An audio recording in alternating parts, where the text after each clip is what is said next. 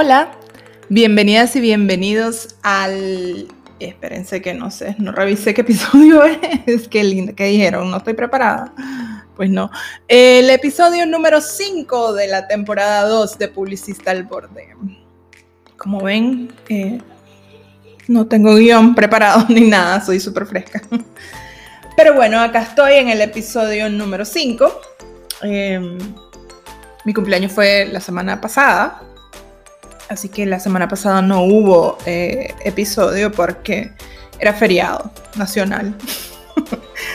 la pasé súper bien, tengo unos amigos increíbles, increíbles, ¿para qué? Me armaron una fiesta maravillosa, un asado delicioso, decoraron precioso la pasé súper bien, ¿para qué? ¿Para qué? No, o sea, no, saben cómo me llené de amor y de felicidad ese día. Eh, tenía mucho de no ver a un montón de ellos. Eh, nos reunimos en, el patio de mi casa, todo ventilado, todo con distancia. Eh, y nada, pues la pasé súper bien y ando una sonrisa de oreja a oreja todavía porque la verdad es que el, amor de los amigos y de la familia lo recarga uno pues, como no tienen idea. A mí especialmente, o sea, casi que lloro. Se lo juro, este fue súper bueno. Eh, les dije que era una reunión tipo de LONAP. Y sí, evidentemente. no pasaron ni que no, no llevaba la cuenta, pero no llevaban ni una hora de estar todos juntos cuando ya empezaron a hablar de publicidad. Así que eh, si llevaban apuestas, ya saben. Eh, bueno, el episodio de hoy se trata acerca del 8 de marzo, que se avecina. Eh, de acuerdo a la fecha en la que estoy grabando. Si lo oyen después, pues imagínenselo. Em, y este episodio creo que le voy a poner, creo porque no he hecho el arte, Ustedes saben, esa diseñadora fresca. Déjenme, solo soy yo.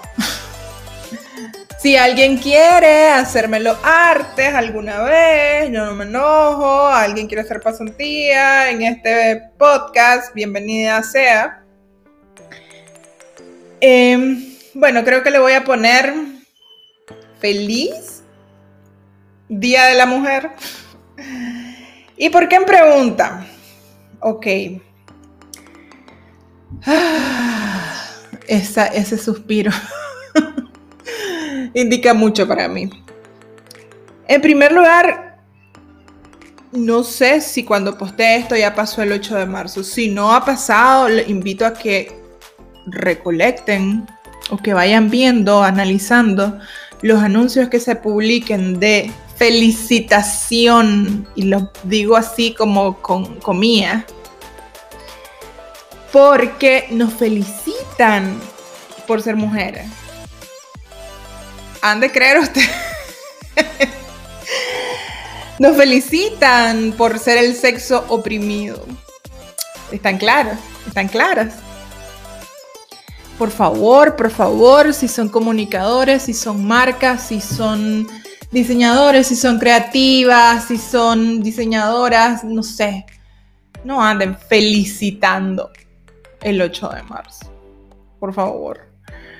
Se conmemora la lucha de las mujeres el 8 de marzo. Si quieren saber un poquito del origen, vayan a leer a, Wikipedia. O sea, no les voy a dar una clase de eso.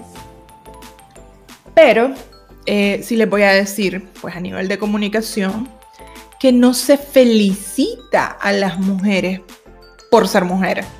No se felicita al sexo oprimido por ser el sexo oprimido. No se felicita al sexo que es explotado por su capacidad reproductiva por ser mujer. No, se conmemora la lucha. Además, un shot por cada arte que ustedes vean en rosadito no les voy a decir que no he hecho arte yo del 8 de marzo porque las marcas, o sea, el feminismo está de moda. Y entonces sos una marca woke si, si haces un anuncio de felicitación por el Día de la Mujer. aunque en tus políticas no tengas eh, eh, condiciones que, que realmente le permitan a las mujeres desarrollarse, que realmente haya una paridad de sexo en las contrataciones, que haya una paridad de salario. No creo, no creo, creo que siempre va a ser, eh, sí, estamos contratando mujeres ahora, hay más mujeres en esta empresa, pero ¿saben por qué? Porque las mujeres son más baratas. Son más baratas y porque eh, son más fieles a los trabajos. Tienden a quedarse más tiempo las mujeres que los hombres. Entonces, no veo ahí tanta... Ay, golpeé el micrófono, sorry. Eh, tanta paridad en, en todas estas marcas que están haciendo estas felicitaciones como les digo, no digan, no digan feliz día. Es como cuando decíamos feliz día de la raza. Feliz día de la raza, en serio.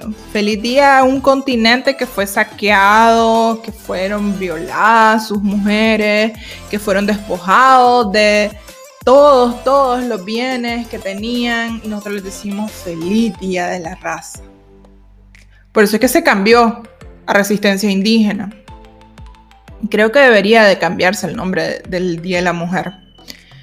Pues dicen ahora feliz día del, eh, perdón, no dicen feliz, sino que eh, lo han llamado ahora eh, Día de la Mujer Trabajadora, porque además se trata de avalar los derechos de las mujeres más oprimidas, que son las mujeres trabajadoras.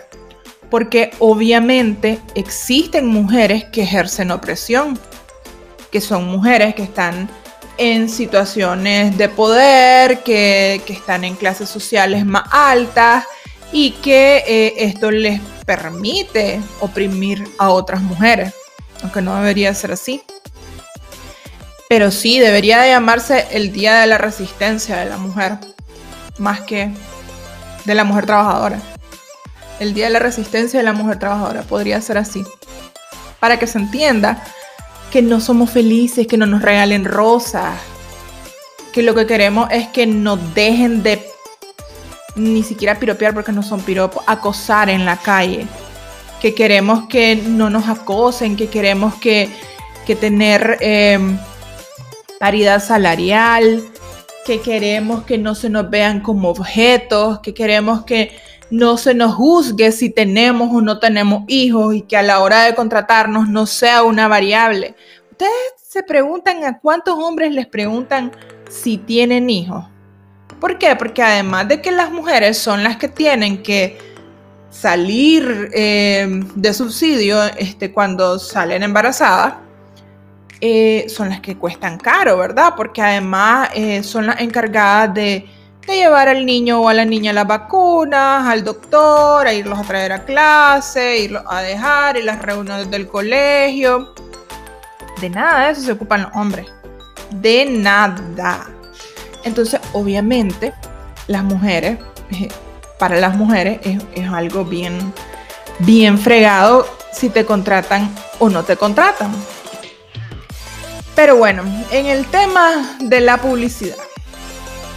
Creo que esto ya lo abordé un poco en Femvertising. Vayan a escuchar ese episodio. Si no lo han escuchado, no sé qué episodio es. Déjenme ver el episodio 14.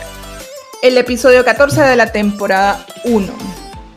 Eh, tal vez me repito porque como les digo, no, no estoy y no hago guiones y no me acuerdo qué dije. Pero sí, eh, hay que analizar eh, un poco los roles de la mujer en la publicidad.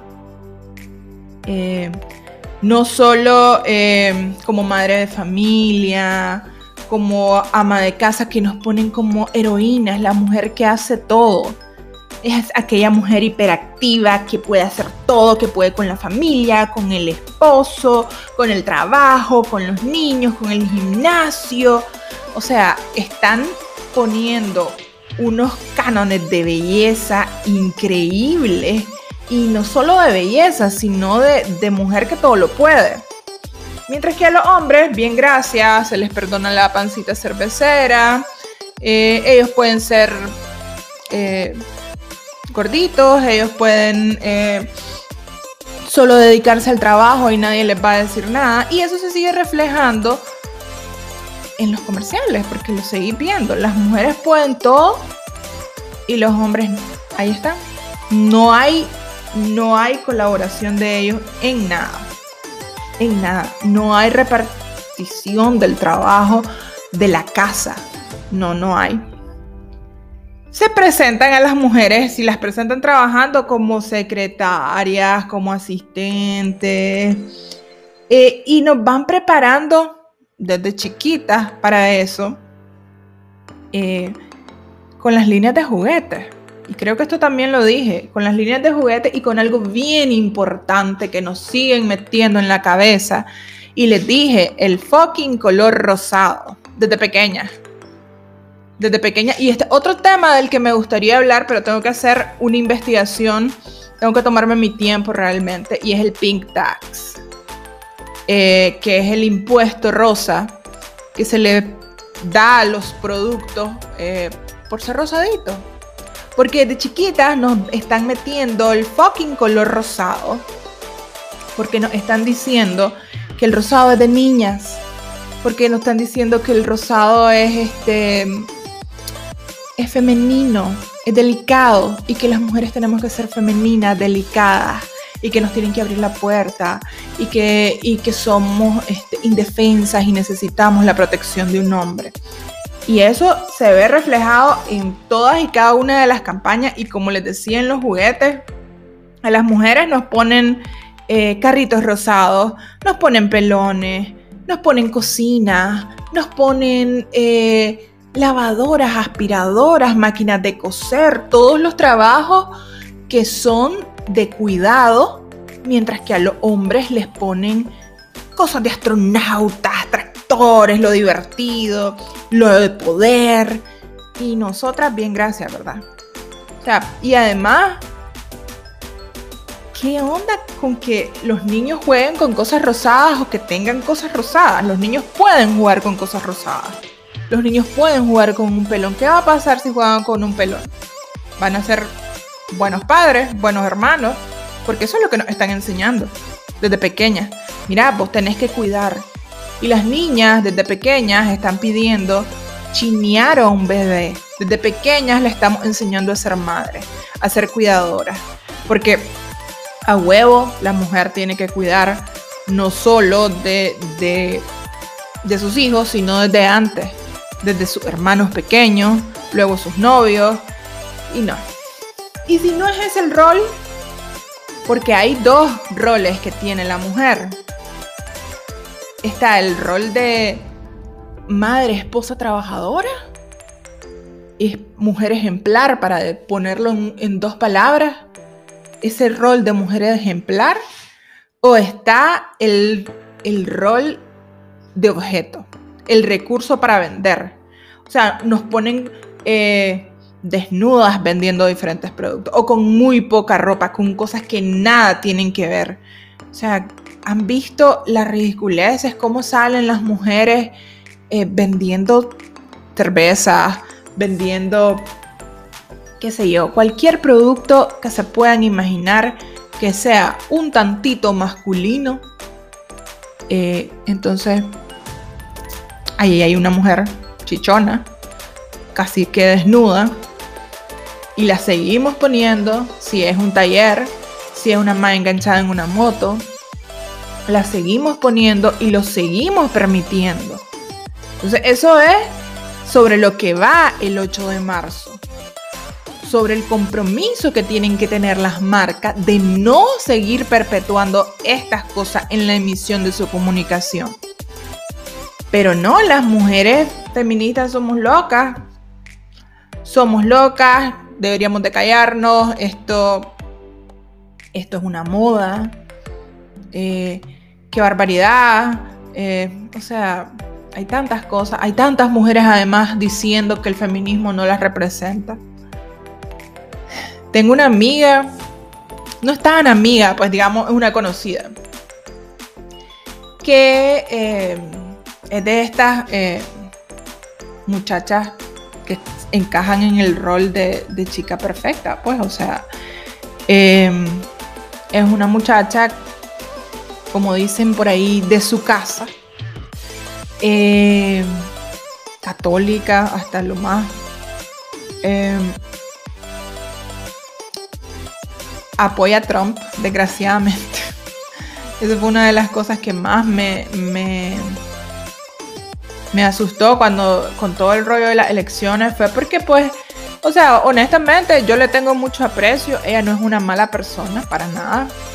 Eh, fue criada con otros, con otros valores.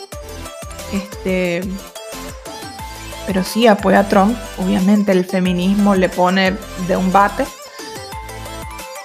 Es mal llamada provida porque yo no, considero que las personas que están en contra del aborto se llamen pro vida, sino pro aborto clandestino. Los abortos van a seguir sucediendo, estén o no estén de acuerdo, y lo que va a, lo que va a suceder es que los abortos van a pasar eh, clandestinamente, y lo que va a pasar es que las mujeres van a tener más probabilidades de morir en el proceso. Eh, y pues como les digo, si yo, eh, el aborto es algo que que no necesariamente lo tenés que vivir vos o sufrir vos para apoyarlo. Por ejemplo, si yo saliera embarazada por algún descuido, no, no creo que, yo abortara. No creo. Eh, pero yo soy una persona adulta que, que gana eh, su propio dinero, que tengo mi propia casa.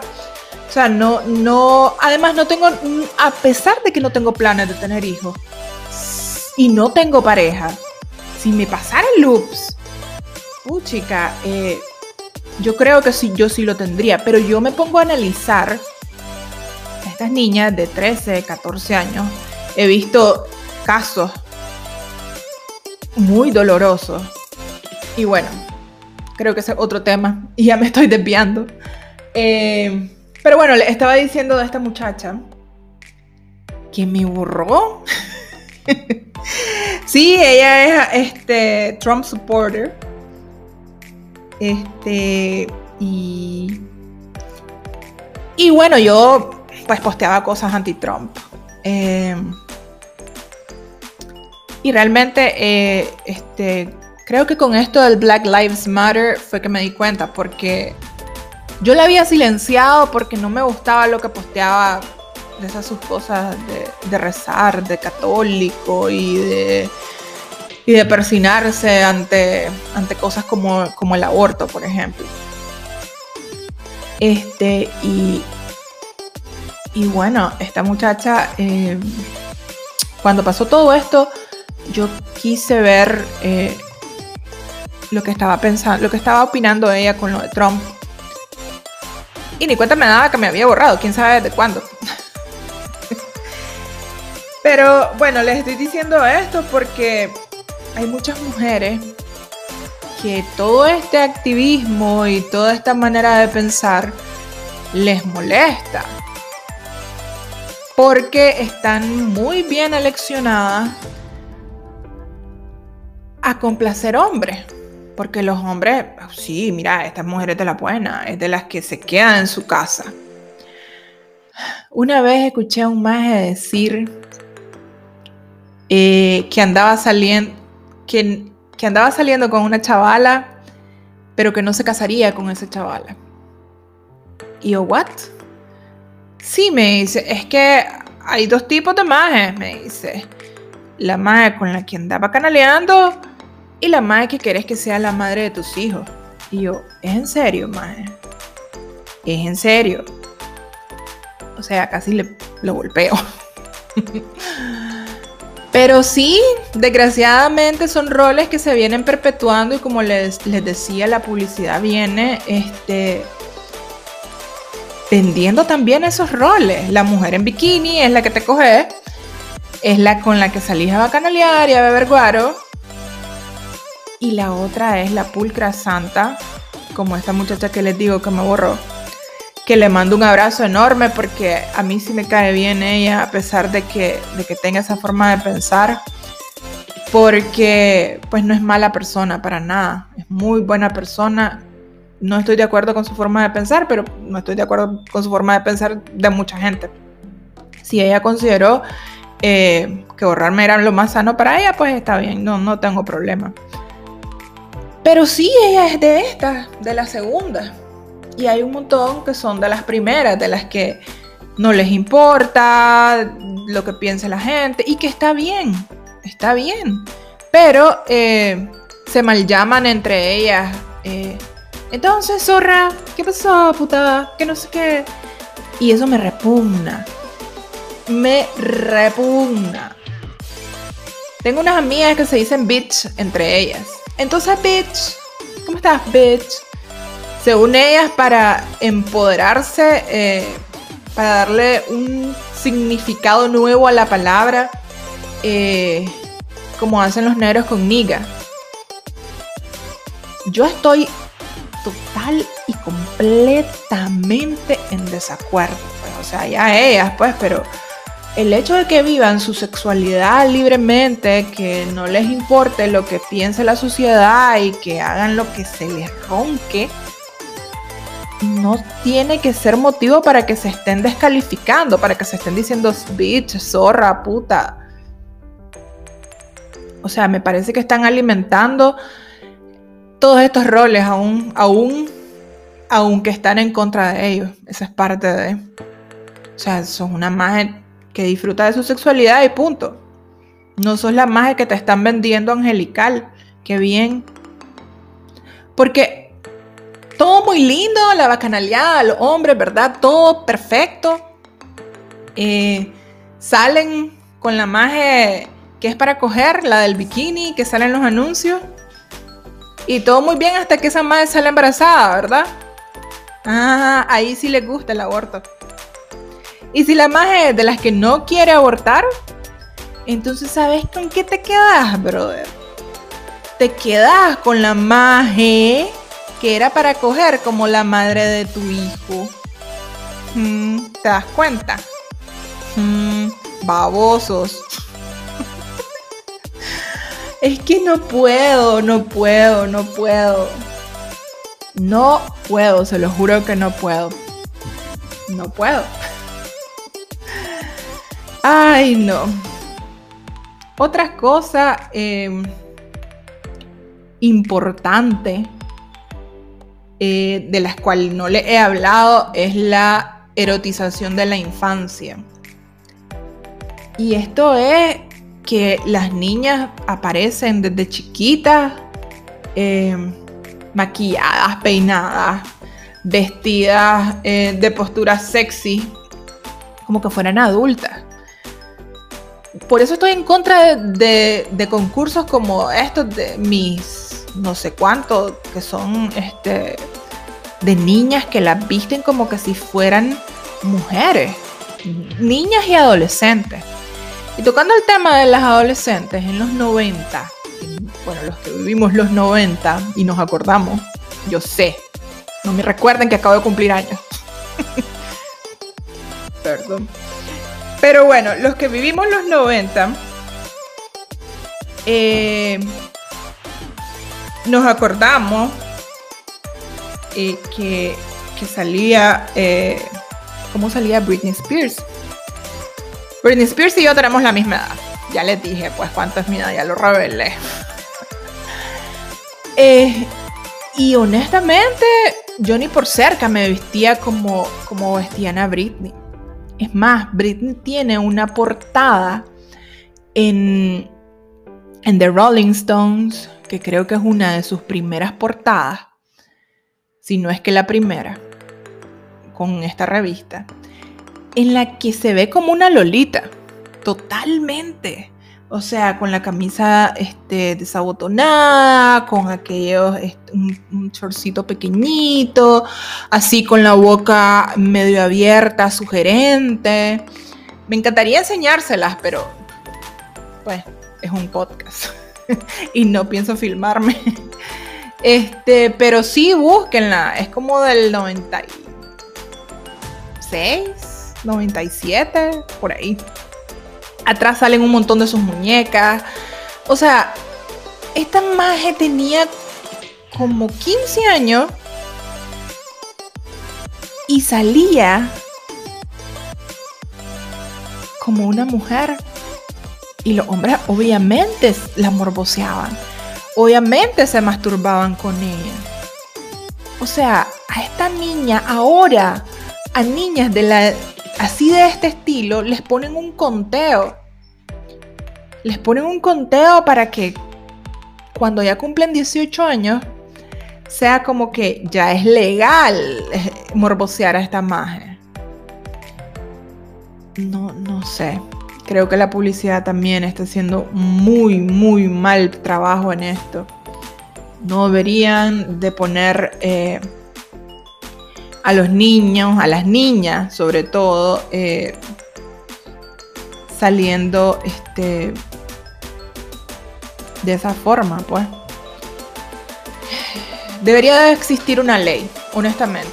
Debería de existir una ley que regule la publicidad y el uso de la comunicación en la presentación de imágenes de las mujeres. Eh, porque además de todo esto que les estoy diciendo, también hay una erotización de la violencia. Y se ve esto eh, en las cosas que son fashion en todos estos diseñadores que ponen, que hacen este, todas estas fotos editoriales en donde salen mujeres. Diesel tiene una campaña donde salen mujeres amarradas. Diesel es una campaña, es una, perdón, es una marca, los que no saben, pero no creo que no sepan, pues, pero es una marca bien famosa de, ropa. Eh, ponen mujeres amarradas en el, en el baúl del carro. O sea, con taconotes este, y todo lo que ustedes quieran. Pero están amarradas, amordazadas, como que, como que vino un, maje y, y, y, la, la, va a violar o la va a matar. Es, es terrible. Es terrible. Como les digo, hace falta una ley porque la publicidad es sexista por donde la vean. Por donde la vean. Y esto va más allá de poner igual cantidad de hombres, de, hombres que de mujeres en los anuncios. Eh, va más allá eh, de, todo esto que les estoy diciendo. O sea, hay que, hay que promover cambios. Hay que promover eh, lenguajes que incluyan a las mujeres porque si ustedes ven los copies, siempre están dirigidos hacia los hombres. Cansado de, de ver eh, los mismos programas, cansado. Nunca es cansada, porque ni quiera Dios, ¿verdad? Eh, ¿Qué otra cosa puede suceder? Se muestran a las mujeres, eh, como les digo, justificando prácticas violentas que debería de ser penado por la ley. Es que no, no sé. No sé. Deberíamos de dejar de, estar poniendo mujeres perfectas que tienen cero pelo. Han visto que en las imágenes y videos de, de, de mujeres que usan máquinas de afeitar, todas están depiladas. Entonces, ¿para qué puta que eres una fucking máquina de afeitar? No, no sé. Hay una marca, y esto creo que lo dije, pero lo vuelvo a decir. Hay una marca de toallas sanitarias que puso la sangre roja. Y eso fue... ¡Wow! No es que no puedo, no puedo. Creo que se me vienen los mismos ejemplos y realmente esto lo tuve que, haber estudiado mejor. Este, pero sí, muchachas sangramos, muchachos sangramos. Y saben que es normal y está bien. Y la sangre es roja. No debería ser un wow que la sangre sea roja en un comercial. Porque nos han enseñado que la sangre es azul. Porque los hombres pueden hablar abiertamente. Eh, espérenme, que me están hablando. Este, lo malo de grabar en el día. Espérenme. Sorry, ya regresé. Eh, era importante y no puedo tener en, en, silencio el día de hoy mi teléfono. Así que ahí me disculpan. Así son parte de ustedes de, de mi día a día, muchachas y muchachos.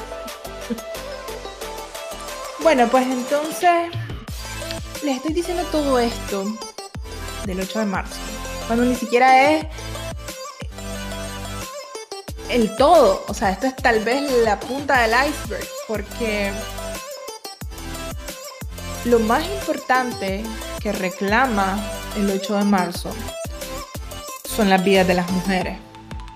Obviamente todo esto eh, viene con todo este trasfondo que es donde inicia. Por eso es que les estoy diciendo todo esto, porque todo esto, toda esta misoginia, toda eh, esta forma de pensar de muchos hombres que creen que, que es su derecho abusar de mujeres,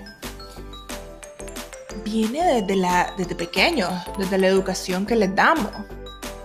Desde que, desde que piensan, eh, desde que son adolescentes, que hay estos dos tipos de chavalas, desde que piensan que cuando son adolescentes em, las novias les tienen que dar la prueba de amor. Ok. Ahorita que dije esto, se me vino algo a la memoria. No voy a decir quién es, pero él sabe quién es y estoy segura que va a decir, soy yo, soy yo. Pero bueno. Eh, tuve un creativo, que lo quiero un montón,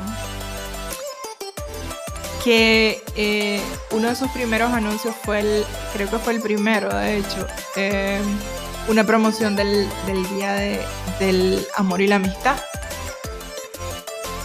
Y pues entonces yo lo dejo de que haga sus textos y que me mande las, las propuestas que tienen. Entonces, una de las propuestas eh, para la promoción era darle la prueba de amor, comprarle X o Y producto. Y entonces le digo, mira, es en serio. Em, y me dice, sí, ¿qué tiene? Mira, le digo, esto te lo voy a dejar, eh, no para que lo publiquemos, porque obviamente no se puede publicar, en unos años que sepas que, te, que te des cuenta un poco más, y te vas a dar cuenta de por qué no podemos publicar esto. Espero que ya sepan, porque ha pasado mucho tiempo. Pero si no sabe, igual les digo. Miren, estas llamadas pruebas de amor no son más que una manipulación eh, psicológica de los hombres para hacer que las mujeres que tal vez no están preparadas para tener sexo tengan sexo con ellos. Porque eh, es lo que les corresponde. Porque si no lo aman, tienen que probar que realmente lo aman teniendo sexo con ellos. Esto es una coerción, para que sepan y toda coerción para tener sexo es una violación. Espérenme, eh, un día eh, movido, espérenme, espérenme. Sorry, otra vez. Mujer ocupada, muchachas, muchachos. Eh, ya oyeron mi ringtone súper violento. Lo siento, pero ya nadie le habla a uno por teléfono como para tener un ringtone cool. O sea, pero la gente que me llama, pues tengo que atenderlos porque pues, son importantes las llamadas, las muy pocas llamadas que tengo. Eh, casi todo es por mensajes, gracias a Dios. bueno, entonces les decía, eh, ya me perdí por dónde iba. Eh, ah, bueno, creo que les estaba diciendo que esta es como la punta del iceberg. O sea, las mujeres reclamamos la vida de las otras mujeres. eh, que nos queremos vivas, ese es uno de los lemas, porque es cada vez más común eh, que aparezcan mujeres muertas, es más común eh, el maltrato y el abuso psicológico, el maltrato emocional, cuando eh, tienen también parte de esto son los secuestros económicos, hombres que maltratan a sus eh, parejas y no las dejan irse porque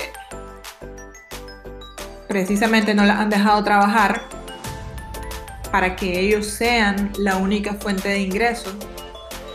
Y entonces estas mujeres no pueden irse de esas relaciones porque dependen aún del hombre y a veces aún así, aunque trabajan, son tan mal pagadas que no pueden salir adelante con sus hijos con los salarios que tienen. Porque además eso es otra cosa, la demanda eh, por pensión alimenticia, hay, hay no sé cuántos memes que desgraciadamente son memes y nos reímos, pero es una, una, una realidad eh, de estos padres eh, desobligados que creen que con 100 dólares va a pagar el colegio, la luz, el agua y cuidadito tenés pareja. Porque yo no quiero que mi dinero te lo vaya a gastar con un querido. Así piensan los hombres, desgraciadamente. Entonces, ¿qué tiene que ver la publicidad en todo esto? Mucho, mucho, mucho, mucho, mucho, mucho tiene que ver porque la publicidad educa, aunque no crean. La publicidad educa y es parte, eh, es parte del conocimiento colectivo, es parte del, de, una educación, eh, digamos, eh, a la cual todos tenemos acceso, porque todos lo vemos todos y todas la vemos. Entonces, sí es una gran responsabilidad emitir mensajes que no perpetúen todas estas violencias, que no perpetúen todos estos comportamientos. Eh, es importante exigir espacios para las mujeres, no solo en publicidad, obviamente, en todos, en todos los ámbitos. Es importante legislar y creo que esto debería de ser un proyecto que nos propongamos las y los publicistas, pero principalmente las mujeres, eh, acerca de, promover una ley que, no, que no promueva este tipo de comportamientos, que sea ilegal mostrar una marca de esa forma. Porque creo que lograríamos muchos cambios yo sé que van a saltar un montón de boomers diciendo como que, ay, esta generación de cristal, ustedes no se mueven, hay que hablen, hay que hablen, ¿qué tienen? No importa, no me importa. O sea, yo ya les he dicho que yo no soy este, ni boomer ni millennial, mucho menos Z, este, yo estoy como en intermedio, a mi generación le dicen los senials, porque tenemos de X y de millennial. Soy en la generación intermedia. Pero créanme que me identifico con la lucha de, esta generación que, busca reivindicar eh, los derechos de las mujeres. Y mucho más los Z, obviamente, que ya, ya crecieron con el feminismo. O sea, yo el feminismo me lo encontré muy tarde. Ya era adulta. Eh, y, obviamente los Z, que son los jóvenes, porque ya los millennials están viejitos. Es decir, sí, a los millennials ya, ya son señores treintones. Este, pero los Z sí, la generación Z, la, generación Z, no los Z, los Z son otros. la generación Z este, ya creció eh, un poco empapados y empapadas más de feminismo, más, más de, de lucha social. Este, y pues espero que sean agentes de cambio. Espero que, que los que se quedan, porque muchos no se, no se quedan en publicidad por otros temas que hemos hablado anteriormente, eh, que tiene que ver con la paga. Eh, pero los que se quedan y los y las que se quedan, sobre todo las que se quedan, eh, que luchen, que luchen porque créanme que los que estamos desde antes, las que estamos desde antes, que hemos eh, abierto espacios eh, para mujeres, que estamos ahí peleándonos con viejitos misóginos que, que quieren seguir poniendo mujeres en calzón. Em, queremos un cambio y ahí estamos y, las vamos a apoyar. Y este y sí pues queremos queremos algo diferente. Bueno esto ya se hizo un poco largo. Eh, me inspira el feminismo. Podría pasar hablando de feminismo un buen rato. No sé pero a veces siento que me repito. No lo sé. Ustedes oiganme ahí pasen chill este, no les cuento que, me hablaron porque es de trabajo, no es, nada, Pues sí es interesante porque es trabajo, pero no es nada que pueda compartir. Em, bueno, creo que eso ha sido todo por hoy. Espero les haya gustado este episodio.